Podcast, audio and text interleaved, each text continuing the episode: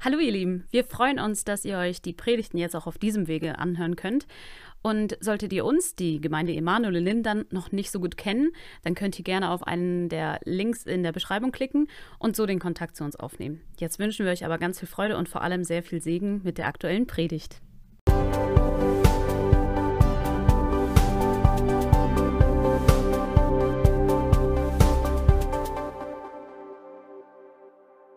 Morgen, liebe Gemeindefamilie und alle Gäste, die heute hier sind und ähm, ja, diesen Gottesdienst, diesen Erntedankfest-Gottesdienst mit uns gemeinsam feiern und genießen. Schön, dass du da bist. Ich möchte dich bitten, dich zu deinem rechten oder linken Nachbar zu drehen und ihn zu fragen, was er oder sie am liebsten erntet.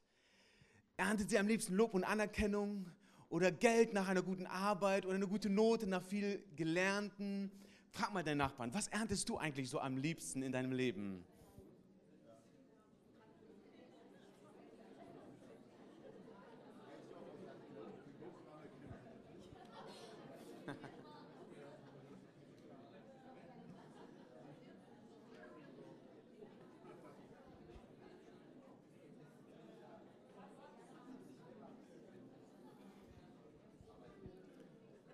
An dem Lärmpegel kann ich abspüren, da gibt es einiges, was wir gerne ernten. Da sind einem sofort die Dinge eingefallen. Lob und Anerkennung habe ich gehört.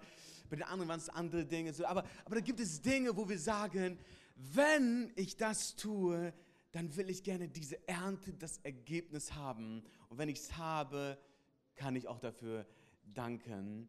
Ja, ich habe mir die Frage gestellt, welche Ernte hat Gott denn ganz gerne? Für die er dann dankbar ist. Und das werde ich zum Stück auch in dieser Predigt versuchen zu beantworten. In diesem Monat Oktober haben wir die Predigtserie Fan oder Nachfolger? Fragezeichen. Ein Fan oder ein Nachfolger? Ich darf die Predigtserie öffnen mit dem heutigen Gottesdienst und ja, will genau diese Frage beantworten. Was ist der Unterschied und wie, wie, wie zeigt sich das in meinem Alltag, Fan oder Nachfolger zu sein. Meine äh, äh, Predigt lautet, welche Ernte? Welche Ernte? So, und wir kennen viele Ernten, wir sehen es hier vorne, Weizenernte, Gemüseernte, Obsternte, die Ernte von Lob und Anerkennung, von, von Geld am Ende des Monats. Wir kennen Ernten. Aber welche Ernte ich hier heute ansprechen möchte, will ich in Gottes Wort nachschauen. Ich will euch mit hineinnehmen Kennst du diese Ernte? Da war ein norwegischer Leiter und er hat ein großes Herz für Polen. Und er dachte sich, ich, ich, ich will Polen das Evangelium bringen und will gerne mit einem Team aus Norwegen dorthin gehen, um den Menschen dort von Jesus erzählen.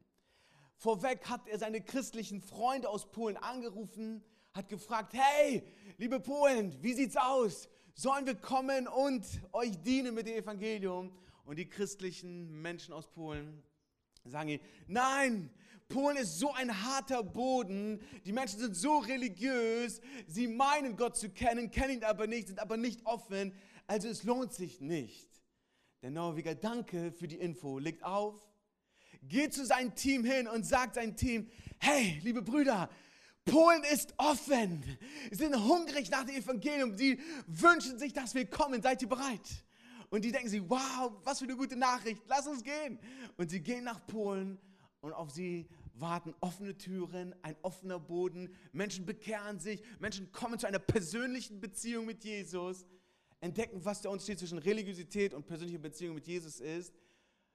Und als ich diese Geschichte gehört habe, habe ich mir gedacht, hm, hat dieser norwegische Leiter gelogen, weil die christlichen Freunde haben ihm ja was ganz anderes gesagt in Polen und er hat ihnen irgendwas anderes erzählt. Aber nein, er hat nicht gelogen. Er hat nur nicht dem geglaubt, was die Christen in Polen gesagt haben. Sondern er hat dem geglaubt, was er in der Bibel gelesen hat. Und den Text, den er gelesen hat, den wollen wir auch jetzt lesen. Und dieser Text steht in Matthäus 9, Vers 37. Wenn deine Bibel dabei ist, schlag sie auf.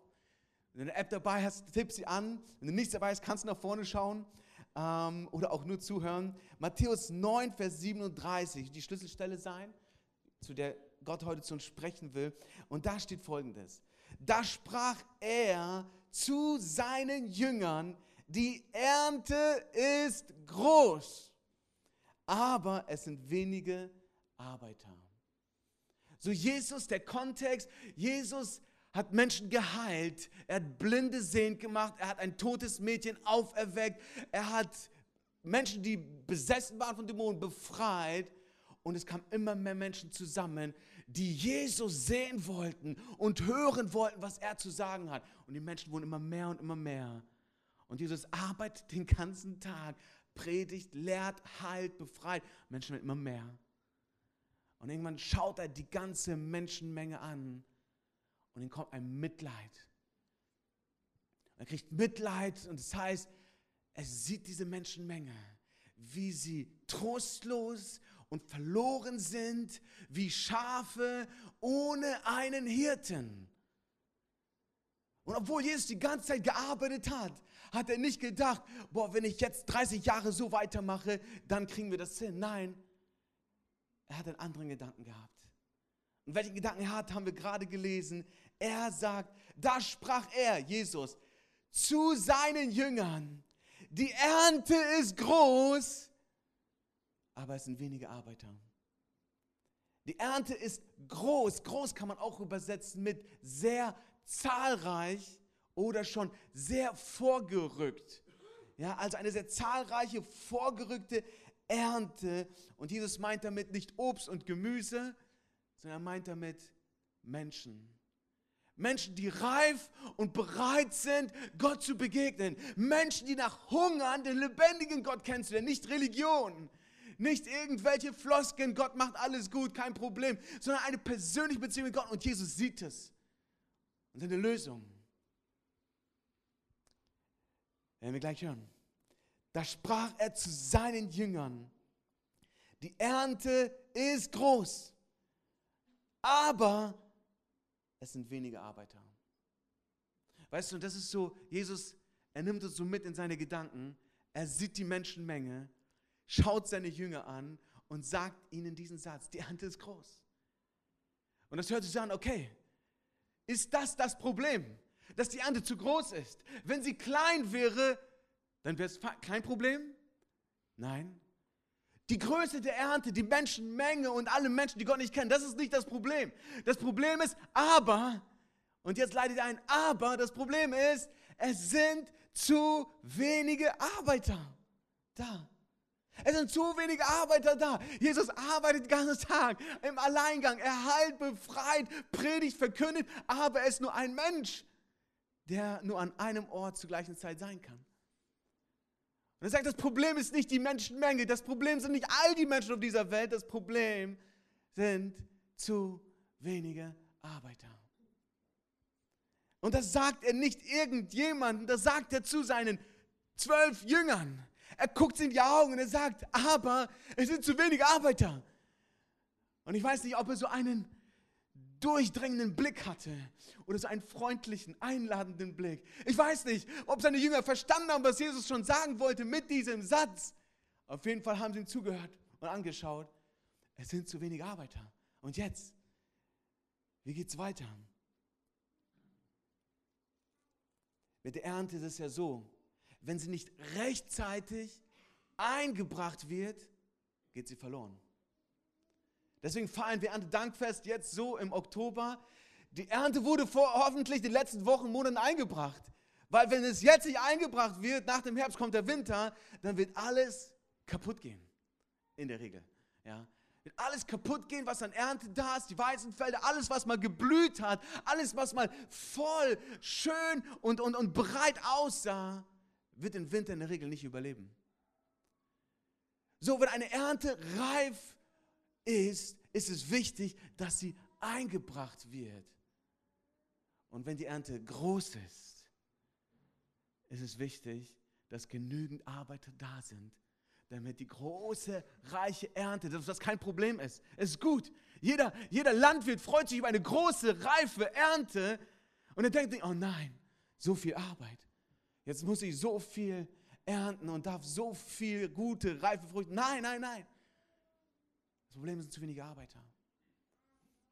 Die Ernte muss rechtzeitig eingebracht werden, sonst geht sie verloren. Darum, so geht das Vers, Vers weiter, Matthäus 9, 38, der nächste Vers.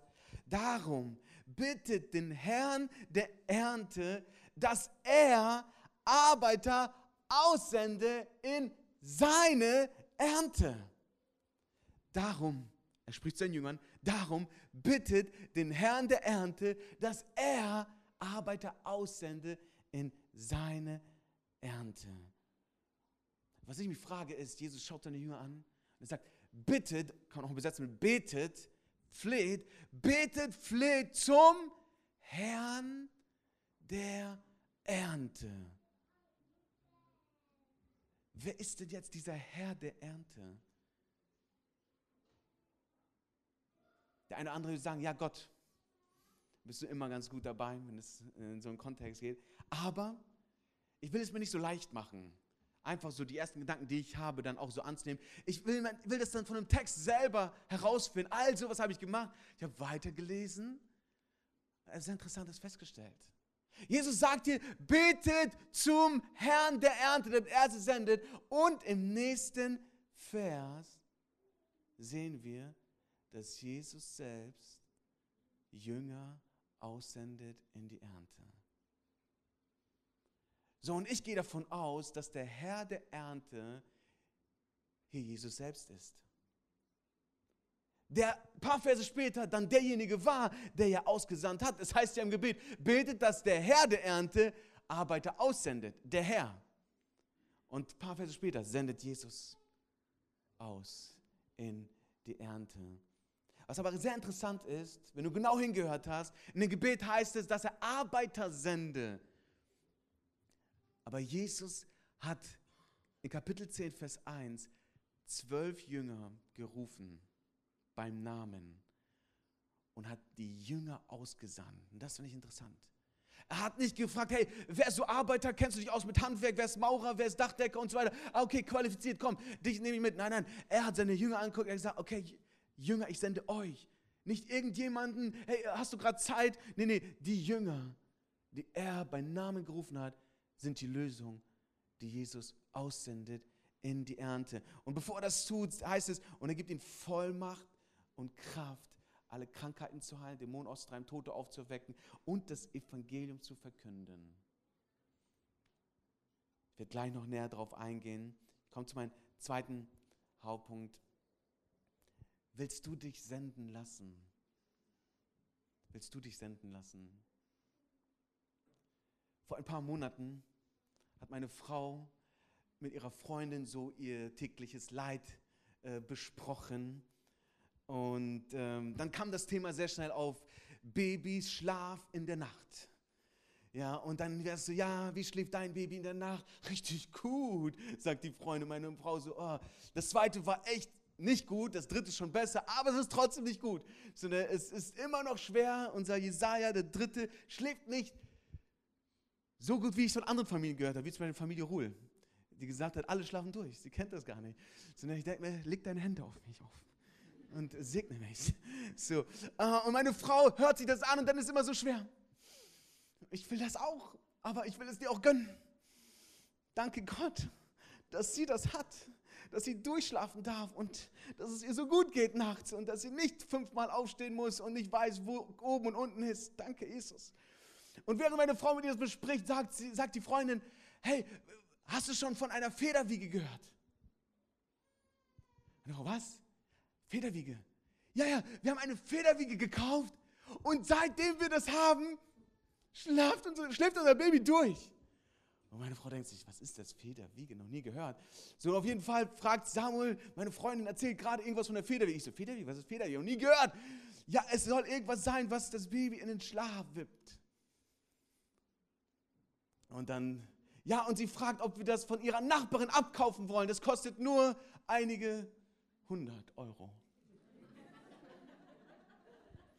Und ich höre das so und denke mir, Schatz, was ist das für ein Marketingtrick? Ist die Frau irgendwo angestellt oder was? Prüf mal deine Quellen nochmal, ne? Weil einige hundert Euro für eine Federwiege, das hört sich ja federleicht an. Wieso ist das so teuer? Ja, sie, sie, sie sagt, sie ist überzeugt davon.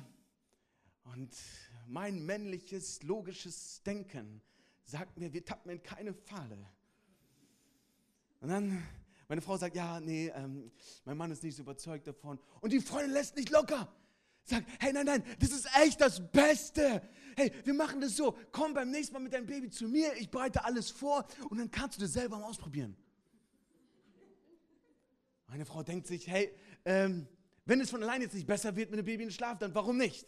Okay, sie macht es, sie kommt dahin, sie legt es hin und es ist tatsächlich besser. Und dann meine Frau, ja, ähm, ruft mich nochmal an, ja, sag mal, also, das ist schon echt gut. Jesaja schläft richtig gut. Ich sehe, Schatz, also ein bisschen gut schlafen, jetzt ein paar hundert Euro und das nächste Mal schläft er nicht mehr so gut. So, ne? Ja, das wäre ein bisschen alles skeptisch gewesen. So, ne? Und die Freundin, hey, komm, wir machen es so. Die Nachbarn verkauft das, wir legen das Geld aus, ihr probiert es ein paar Wochen aus und wenn ihr nicht zufrieden seid, gebt es einfach zurück.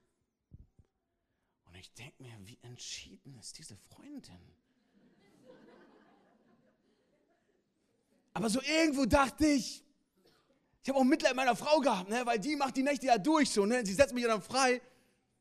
Okay, wir greifen nach diesem Strohhalm. Federwiege gekauft oder ausgelegt, mitgenommen. Unser Leben ist verändert. Beziehungsweise das Leben meiner Frau. Und wenn meine Frau happy ist, dann ist auch mein Leben einfach und happy. So, ne? Und ich schlafe besser, weil ich weiß, meiner Frau geht's gut. Ich wach auf und sie lächelt und sie ist glücklich. Und ich denke mir, wow, ehrlich? Okay, wir nehmen noch einen Mann, wir warten. Eine Woche, zwei Wochen, drei Wochen, vier Wochen. Und ich denke mir, wow, es funktioniert, habe gerne das Geld bezahlt. Und ich denke mir, wir sind so froh. Es sind Monate vergangen. Meine Frau und ich letztens wieder gesprochen. Ey, wir sind dieser Freundin so dankbar. Kannst du noch mal umarmen von mir? Kannst du mal sagen, dass wir echt dankbar sind? Kannst du vielleicht noch mal einen Kuss geben oder irgendwas? Ne? Und wir spüren diese Dankbarkeit, weil ihre Entschiedenheit, uns diese frohe Botschaft zu verkünden, dass es eine Federwiege gibt, wo Babys besser schlafen, es hat unser Leben verändert. Unser Leben erleichtert. Und während meine Frau und ich so wieder sagen, oh, wir sind so dankbar, wow, für diese Erfindung, danke Gott und so, auf einmal kam ein Gedanke.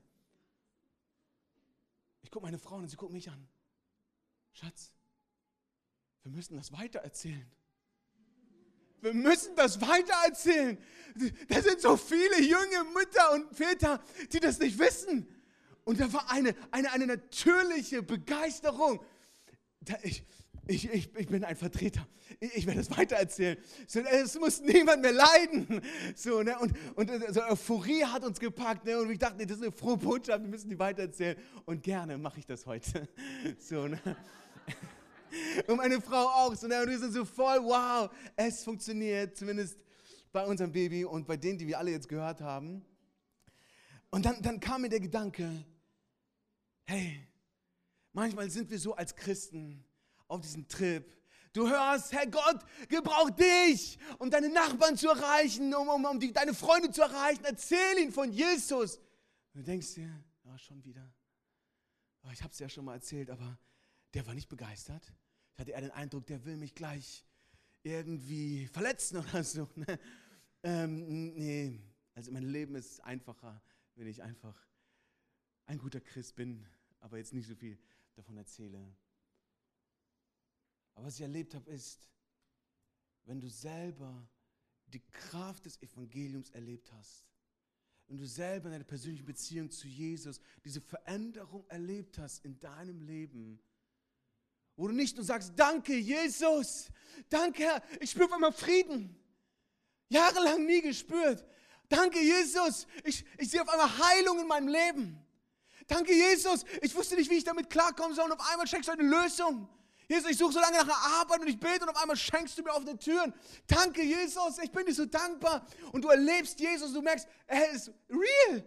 Er ist, er ist echt. Er lebt. Er spricht. Und er ist an mich so sehr interessiert, dass er mich nicht übersehen hat.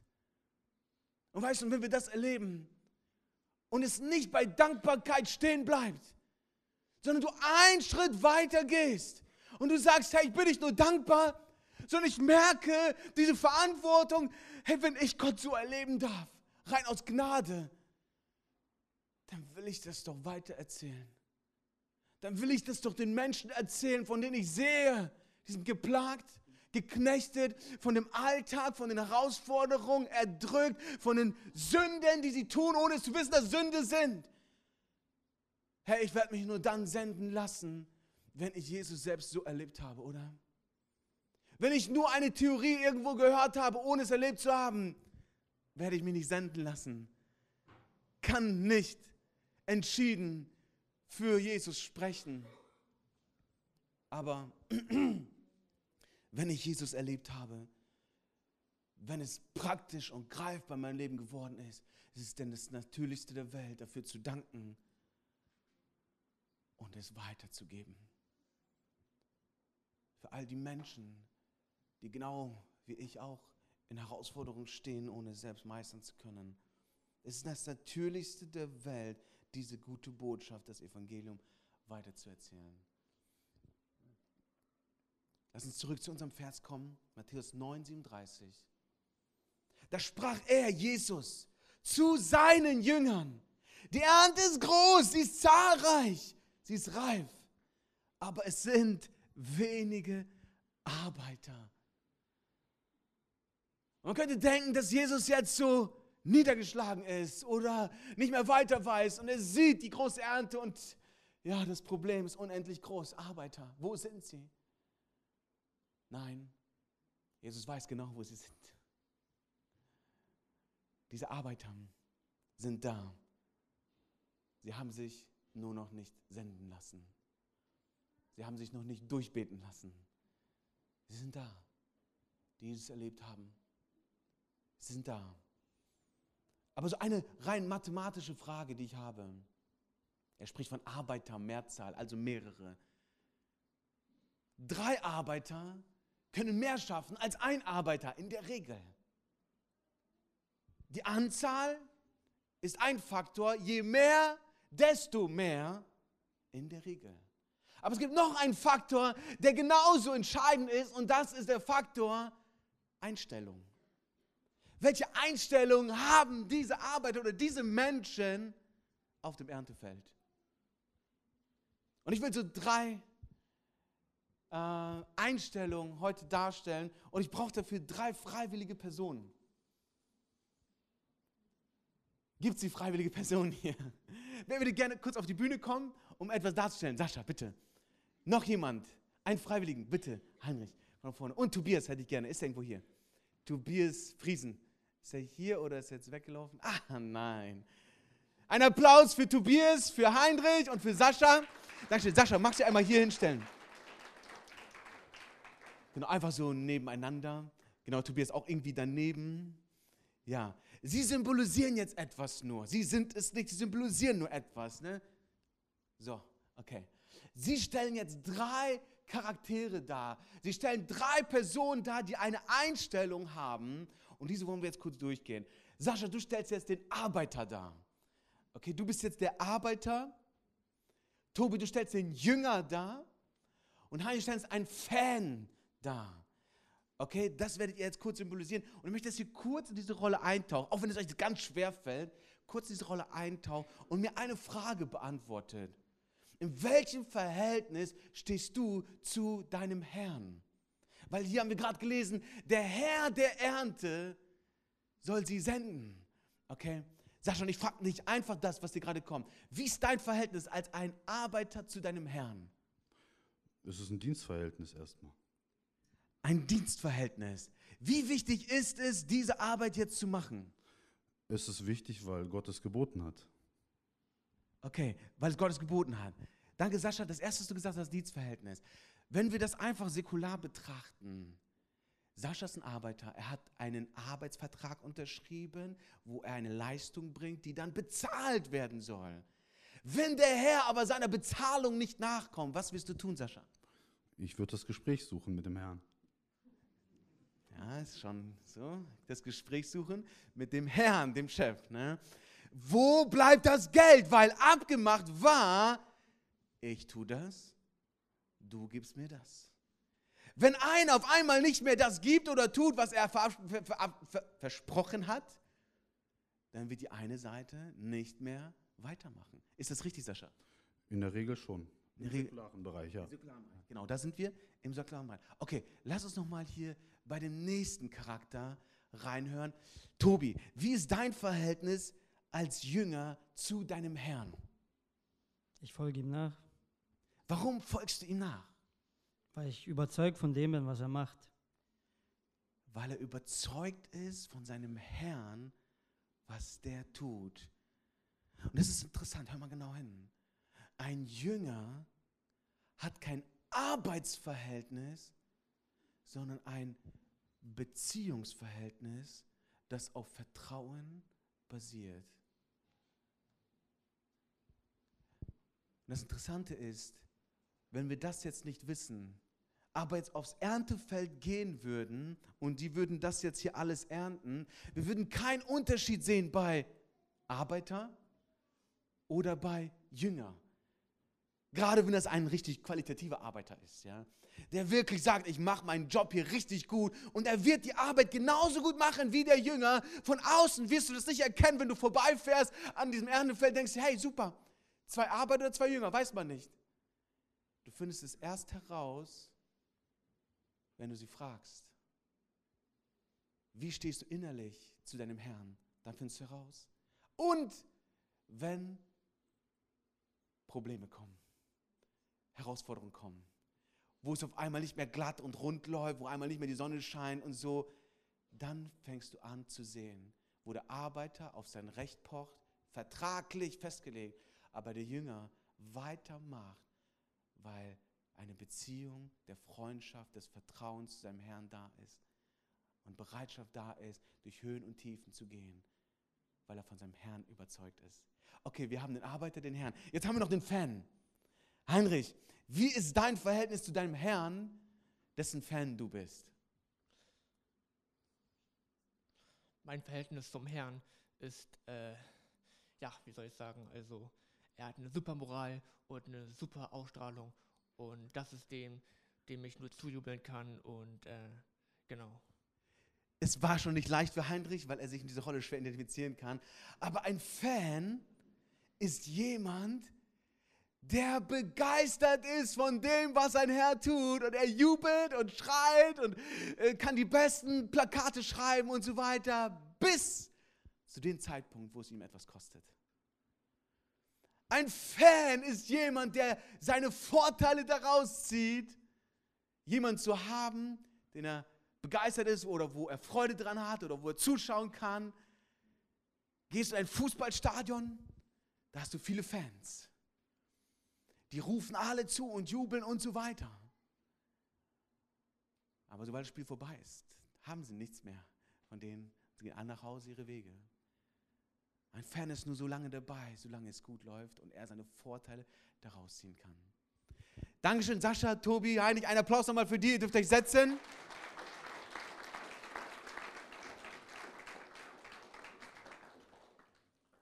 Ich glaube, dass Jesus das auch im Blick hatte, als er gesagt hat, die Ernte ist groß, was wir brauchen, sind jetzt viele Arbeiter und mit einer guten Einstellung.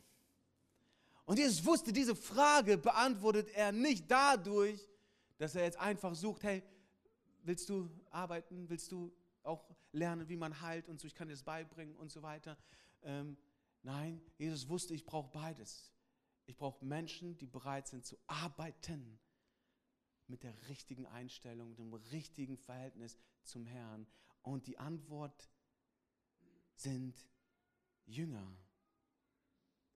Matthäus 9, Vers 38. Darum bittet den Herrn der Ernte, dass er Arbeiter aussende in seine Ernte. So Jesus sucht Menschen, die bereit sind, sich senden zu lassen. Jesus spricht zu denen. Wer sendet sie der Herr der Ernte? Wie kann er sie senden? Eine Beziehung ist da. Da ist eine Beziehung zu einem Menschen und Gott entstanden, wo Vertrauen da ist. Und wenn der Herr sagt, geh, dann geht er. Warum? Weil er dem vertraut, zu dem er eine Beziehung hat. Darum beten wir zum Herrn der Ernte, dass er Arbeiter sendet in seine Ernte und sie werden gehen. Warum? Weil sie Jünger sind weil sie Jesus vertrauen, weil sie Jesus erlebt haben, weil sie Jesus nahe sind, gesehen haben, wie er das macht, um dem dann zu folgen. Zwei Fragen, die ich jetzt an dich persönlich stellen will. Wie stellst du dir die Leitung von Jesus in deinem Leben vor? Wir kennen aus der Bibel das Bild des guten Hirten, der mich führt zum frischen Wasser und zu grünen Auen. Durch Tal des Todesschatten führt er mich hindurch. Aber welches Bild hast du, wenn du hörst, Jesus mein Herr, er ist mein Leiter? Wie führt er dich im Alltag? Wie führt er dich am Montag, Dienstag, Freitag? Wie führt er dich am Wochenende? Wie führt er dich an Feiertagen? Wie führt dich Jesus? Vielleicht denkst du dir, oh, da habe ich noch gar nicht drüber nachgedacht. Ich höre nur von Jesus am Sonntag und unter der Woche bin ich mein Herr. Und ich entscheide, was ich meiner Zeit mache und wie ich es mache und was wichtig ist und was nicht wichtig ist. Jesus leitet mich auch am Montag? Ja, er will es zumindest. Wie stellst du dir die Leitung von Jesus vor? Die anderen denken vielleicht, boah, ich will nicht, dass Jesus zu mir spricht, weil er sagt immer irgendwas, was mich herausfordert. Immer irgendwas, wo ich Grenzen überschreiten muss. Immer irgendwas, wo ich Angst davor habe. Ich, ich will ihn gar nicht hören. Und die anderen sagen sich vielleicht, Herr Jesus ist mein guter Hirte. Er ist der großartigste Leiter, den ich haben kann. Und wenn er mich ruft, dann weiß ich, vor mir steht das Beste, was mir passieren kann weil er mein Herr ist, der mich geschaffen hat und alles weiß. Mein Vertrauen ist da. Aber vielleicht bist du argwöhnisch. Vielleicht bist du misstrauisch. Ja, wenn Jesus mich senden würde, meint er es wirklich gut mit mir? Hat er auch an alles gedacht, weil ich bin Mutter, ich bin Vater, ich bin Arbeiter, ich bin Jugendlicher, ich bin in der Pubertät, hat Jesus an alles gedacht? Wenn er mich jetzt ruft und sagt, mach das, hat er alle Faktoren berücksichtigt. Kennt er mich wirklich so gut, dass er meine Persönlichkeit berücksichtigt, meine Gaben berücksichtigt, meine, meine, meine Lebensphase berücksichtigt? Deine Vorstellung von Jesus als dein Herr entscheidet, wie du darauf reagieren wirst. Aber wenn du die Bibel aufmerksam liest, dann wirst du zu keinem anderen Schluss kommen, dass Jesus der wunderbarste Mensch dieser Welt ist und der wunderbarste Gott ist, der als Leiter ohne Fehler, großartig, unfehlbar, unschlagbar in allem ist, was er tut und sagt. Aber zu diesem Vertrauen musst du wachsen. Das wird aber nur passieren, wenn eine Beziehung da ist, die dich genau dahin führt. Außerdem, dieser Jesus, er sagt uns nicht, Samuel, geh hin und mach das. Er tut es erstmal selber. Er tut es erstmal selber. Drei Verse vorher, Vers 35 steht, und Jesus durchzog alle Städte und alle Dörfer und lehrte in ihren Synagogen, verkündet das Evangelium von dem Reich und halte jede Krankheit und jedes Gebrechen. Lass dir das mal auf der Zunge zergehen. Durch jedes Dorf durch jede Stadt. Er war nun Israel, okay, aber trotzdem viele. Er, er lehrte in den Synagogen und er predigte das Evangelium. Wow. Da ist jemand mit einer Arbeitsmoral, sich die Hände schmutzig zu machen. Da ist jemand, der entschieden ist, die Kosten zu zahlen. Und das macht Jesus. Bevor noch er andere ruft, macht er es selber. Und dann heißt es, er heilte jede Krankheit. Und hier kommt meistens so, wow, Jesus kann jede Krankheit heilen. Richtig, aber er heilte auch jeden Menschen, der zu ihm kam mit einer Krankheit. Und das waren nicht 10 und nicht 20, das waren auch nicht 100, das waren 1000. Und stell dir vor, da ist ein Jesus, ein Arbeiter mit einer guten Einstellung und er betet für 1000 Menschen. Kannst du dir vorstellen, wie viele Stunden das dauert? Kannst du dir vorstellen, wie viele Tage, wie viele Wochen dieser Jesus am Arbeiten, am Tun und Machen ist, um für all die Menschen, all die Nöte zu begegnen. Und am Ende sagt er sich nicht, boah, Gott, konntest du einen anderen Job für mich aussuchen? diese Erde? Nein, er schaut, die Ernte ist größer und größer. Was wir brauchen, sind mehr Jünger. Mehr Menschen mit richtigen Arbeitsmoral, mehr Menschen, die ein Beziehungsverhältnis zu Gott haben und sich senden lassen. Und Jesus sendet seine Jünger aus. Jesus kennt unsere Kämpfe. Er weiß, wie es dir geht als Mutter. Er weiß, wie es dir geht als Vater. Er weiß, wie es ist, Sorgen zu haben, Ängste zu haben. Er weiß, wie es ist. Er hat dich geschaffen. Du bist nach seinem Ebenbild geschaffen worden. Er hat eine Persönlichkeit geschaffen, mit Gaben geschaffen. Er weiß ganz genau, wie du tickst. Aber was er auch ganz genau weiß, ist, dass er dein guter Hirte ist, dass er dein Leiter ist, dein Herr ist, der dich in seine Wege leiten möchte. Und seine Wege sind, wenn du sein Kind bist, wenn du sein Jünger bist, dich zu senden ins Erntefeld. Welcher Arbeiter bist du? Eine zweite Frage. Bist du dieser Arbeiter, der sagt, ja, ich, ich arbeite für Gott, ja, ich mache das, aber ich brauche dann auch die Heilung. Ich brauche dann aber auch das Wunder. Ich brauche aber auch Gott deinen Schutz dann, ne? Also wenn ich schon für dich arbeite, Gott, dann will ich aber auch sehen, dass du deinen Teil einhältst. Und Dinge passieren in deinem Leben, in denen du nicht gerechnet hast. Und du bist enttäuscht. Gott, was ist los mit dir? Wir haben ein Arbeitsverhältnis. Wir haben eine Abmachung. Wo bist du jetzt, wo ich dich brauche? Und Gott lässt Zeiten der Prüfung zu in unserem Leben, um dein Herz dir zu offenbaren. Er weiß es schon. Dein Herz dir zu offenbaren. Wo du merkst, hey, ich, ich war nicht dieser Jünger, der nah an Jesus Brust liegt und einfach verliebt ist an, in Jesus. Ich bin dieser Arbeiter, der sagt, Gott, ich tue, aber du musst deinen Teil tun. Und wenn du es nicht tust, dann stehe ich vor der Tür und wir müssen nochmal reden. Und Gott, wenn du deinen Teil nicht irgendwann jetzt tust, dann höre ich auf. Ich kündige den Arbeitsvertrag. Ich werde aufhören, meinen Dienst nicht, ich werde aufhören mit dem, was ich je für dich getan habe, solange du nicht endlich tust, was ich will.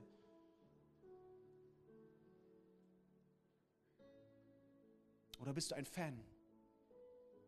Du bist dabei. Du jubelst mit und du machst Lobpreis mit, weil es fühlt sich gut an und du spürst die Atmosphäre des Friedens und, und, und der Erwartung und es wird gebetet und Heilung geschehen. Da bist du dabei und du freust dich. Aber dann kommt der Montag und du tauchst wieder ab. Und du sagst, ja, niemand soll erfahren, dass ich an Jesus glaube. Aber der Sonntag kommt, da bin ich wieder der beste Fan. Ich werde in der ersten Reihe stehen und ich werde am lautesten jubeln und ich werde alles geben, bis mein Herr wieder aus meiner Bildfläche verschwindet. Dann tauche ich auch wieder ab. Jesus beschreibt es mit vier Ackerböden. Er streut den Samen überall hin. Die einen nehmen es mit Freude und Jubel auf. Aber dann gehen sie und vergessen, worum es gegangen ist. Oder der Teufel raubt es ihnen, lenkt sie ab und sie haben vergessen, was sie von Jesus gelernt und gehört haben. Oder bist du ein Jünger, der sagt, ich habe kein Arbeitsverhältnis, ich habe auch kein Spaßverhältnis, sondern ich habe ein Beziehungsverhältnis zu meinem Herrn. Und diese Beziehung beruht allein auf Vertrauen, auf Glauben, dass er zu seinem Wort steht. Dass das, was er getan hat am Kreuz, es hat mich gerettet, wo ein für alle Mal frei gemacht. Ich konnte mich selbst nicht retten. Er hat es getan, ohne dass ich es jemals verdienen könnte. Ihm vertraue ich, ihm glaube ich, ihm schenke ich mein Leben, weil er hat sein Leben mir geschenkt. Ich bin sein Jünger. Ich gehöre ihm. Ich vertraue ihm. Wenn er mich ruft, dann komme ich. Und Jesus ruft, Petrus, komm her. Petrus kommt. Johannes, Matthäus. Und sie stehen auf und sie kommen. Warum? Weil sie ein Beziehungsverhältnis zu ihrem Herrn haben, weil sie sagen, ich bin kein Arbeiter, ich bin auch kein Fan, ich bin ein Jünger Jesu, ich gehöre ihm, ich vertraue ihm, ich bin überzeugt von ihm. Das, was er zu sagen hat, sind Worte des Lebens, es sind Worte, die über alle Wahrheiten dieser Welt hinweggehen. Das ist mein Jesus, für den ich lebe, jeden Tag, in jeden Herausforderungen, Stürmen meines Lebens. Kommt zum Abschluss. Gott hat dich erwählt, wenn du Ja zu ihm gesagt hast als sein Kind. Er hat dich erwählt. Ich will Ihnen eine Geschichte mit reinnehmen. 1988 gab es ein riesen Erdbeben in Armenien. Es forderte 50.000 Menschenleben, die gestorben sind, weil ein Erdbeben ausgebrochen ist. Unerwartet, überraschend. Da war ein Vater, der glücklicherweise durch das Erdbeben aus seinem Büro herausgeschleudert wurde, bevor das ganze Gebäude zusammenbrach. Und dieser Vater liegt am Boden, rappelt sich auf. Sein erster Gedanke, wie geht's mein Sohn?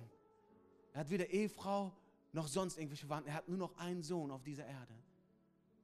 Wie geht's mein Sohn? Die erste Frage, die er hat. Und er weiß, sein Sohn ist gerade in der Schule. Ohne nachzudenken, rennt der Vater los. Von der Stelle zu dem Schulgebäude, wo sein Sohn unterrichtet wird.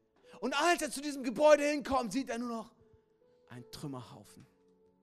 Es ist ein riesen Gebäudekomplex, das komplett in sich wie ein Kartenhaus zusammengebrochen ist. Der Schutt aufeinander liegt. Und jeder, der nur ein bisschen logisch denkt, wusste, wenn hier Leben war, jetzt nicht mehr.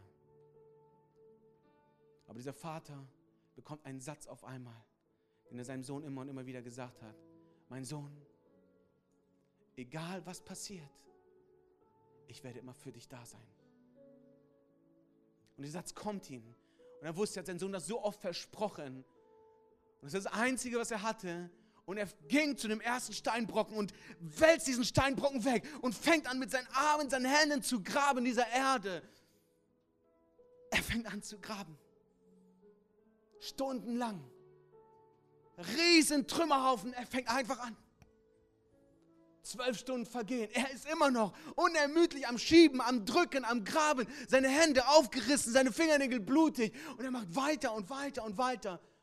Nach 24 Stunden unermüdliches Graben, Arbeiten, kommt ein Feuerwehrmann und sagt ihm, hey, hören Sie auf, es hat keinen Sinn. Sie werden sich selbst noch verletzen. Sie werden vielleicht selbst noch von den Trümmern noch erschlagen werden. Hören Sie auf. Und der Vater nur eins sagen kann, ich habe meinen Sohn versprochen, dass er, egal was passiert, mit mir rechnen kann. Ich will da für ihn sein. Und er wendet sich wieder zu, fängt an zu graben, zu arbeiten. Und nach 38 Stunden hört der Vater auf einmal etwas. Er hört Stimmen. Und er ruft den Namen seines Sohnes und er sagt, Amor, bist du das? Und er hört die Stimmen eine Stimme ruft zurück. Papa! Papa, bist du das? Und der Vater kennt die Stimme unter Tausenden. Das ist sein Sohn.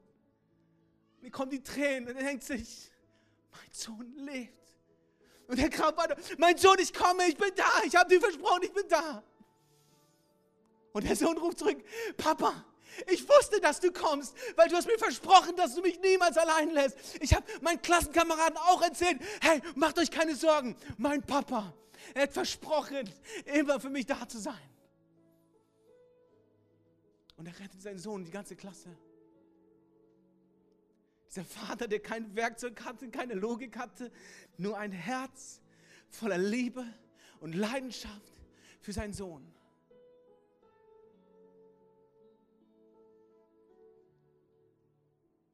Und ich denke mir, unser Jesus, er hat gegraben. Seine Hände waren durchbohrt, sein Körper geschunden. Jeden Schmerz, den er ertragen konnte, hat er ertragen. Und er hat gesagt, ich mache weiter. Für die Menschen auf dieser Erde. Ich werde weiter leiden und alle Sünden auf mich nehmen, weil jeder Mensch, der auf dieser Erde geboren wird, er ist es wert, gerettet zu werden. Und weil es keinen anderen Retter gibt als nur Jesus allein, hat er es getan. Er hat nicht aufgehört. Gib auf. Die Menschen sind böse, sie sind sündig, sie haben dich verlästert, sie haben dich verleugnet, sie sind nichts nicht wert. Doch, sie sind es wert. Jeden Atemzug, wo Jesus sich selbst wieder den Atemtod entzogen hat, gesagt, jeder Atemzug, der Mensch ist es wert. Und weißt du, dieser Jesus ist es, von dem wir reden. Wir reden hier nicht von irgendeinem Menschen, der ein Fan ist und eine gute Arbeit. Wir reden hier von Jesus Christus, der sein Leben gerne gegeben hat für dich und für mich, damit du und ich gerettet werden können, weil wir konnten es nicht mehr. Er hat uns gerettet. Warum? Allein Liebe. Nicht die Moral, nicht die Logik. Es war allein die Liebe Gottes zu uns Menschen. Und weißt du, du und ich, wir sind gerettet. Wenn du an Jesus als deinen Retter und Herrn glaubst, bist du gerettet. Der Name steht im Buch des Lebens. Wenn du eines Tages sterben wirst, du wirst zu ihm in den Himmel kommen. Du bist gerettet. Vielleicht warst du früher dankbarer als jetzt, aber vielleicht bist du jetzt auch noch richtig dankbar. Und du sagst dir, hey Gott, ich bin dir dankbar. Danke, Jesus, dass du mich gerettet hast. Aber weißt du, die Wahrheit ist die, Jesus vor 2000 Jahren in den Himmel gegangen. Er hat das Werk vollbracht, die Tür geöffnet, aber er ist nicht mehr hier auf dieser Erde. Er ist gegangen, sein Heiliger Geist ist gekommen. Aber er rechnet damit, dass die Ernte nicht das Problem ist, dass nicht die Menschen das Problem ist, dass nicht die Sünde das Problem ist, sondern die Lösung sind Jünger. Sind Jünger, die Jesus lieben. Die Lösung sind Jünger. Darauf hat Jesus vertraut. Er wird gehen, aber seine Jünger werden bleiben. Und sie werden diese gute Botschaft weitererzählen. Und sie werden nicht nur dankbar sein, sondern sie werden es weitererzählen, weil sie sagen, hey, Jesus hat mich gerettet. Ich kann nicht das für mich behalten. Ich muss es weitererzählen, weil das ist die frohe Botschaft, dass jeder Mensch gerettet werden kann. Schon jetzt auf dieser Erde leben kann, wie es ist, einen Jesus an seiner Seite zu haben, der dich durchträgt durch Höhen und Tiefen. Lieber Christ, Jesus ruft dich, sein Jünger zu werden. Und Jesus meint es ernst. Die Ernte, über die Jesus sich freut, sind Menschen, die gerettet werden. Und Jesus, er wird dankbar sein für jede Ernte, die jede Woche rauskommt, wo Menschen gerettet werden, aber es wird ihm nicht stillen, weil er wünscht sich, dass alle Menschen gerettet werden, zur Umkehr der Erkenntnis kommen, zur Wahrheit. Das ist die Ernte, über die Gott sich freut. Das ist die Ernte, über die Gott dankbar ist.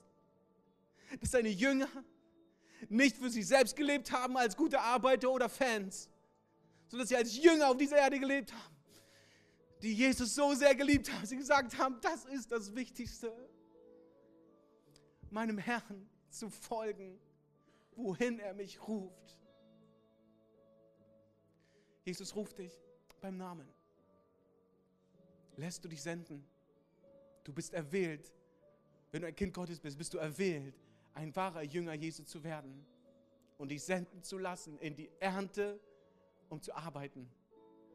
Und du wirst deine Hände schmutzig machen und du wirst schwitzen und du wirst müde werden, weil das ist normal, wenn man im Erntefeld arbeitet. Es ist normal, schwere Zeiten zu erleben. Aber ein Jünger weiß, mein Jesus ist mir vorangegangen. Er hat es vor mir gemacht. Und jetzt ruft er mich, ihm zu folgen. Ich bin sein Jünger. Ich folge meinem Herrn. Wohin er geht, gehe ich. Wenn er ruft, komme ich. Weil es ist mein Herr, der alles für mich gegeben hat. Und ich will alles für ihn geben.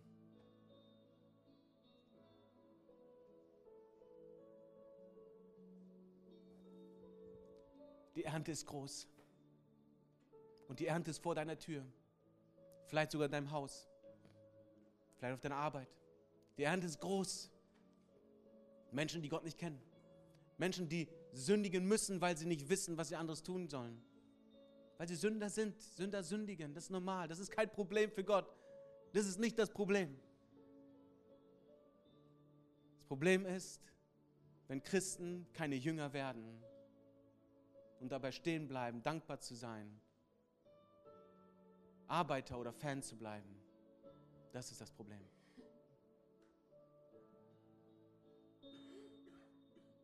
Aber Jesus glaubt an seinen Heiligen Geist, der in uns lebt, der zu uns spricht durch sein Wort. Und er spricht heute zu uns. Wir haben gebetet, Jesus, sende Arbeiter in deine Ernte. Und Jesus hat das Gebet gehört und ist dabei, Jünger zu rufen, die sich senden lassen, sich dafür einsetzen, dass Menschen begeistert werden für diesen Jesus, weil sie von deiner Begeisterung angesteckt sind. Wovon du überzeugt bist, wirst du überfließen.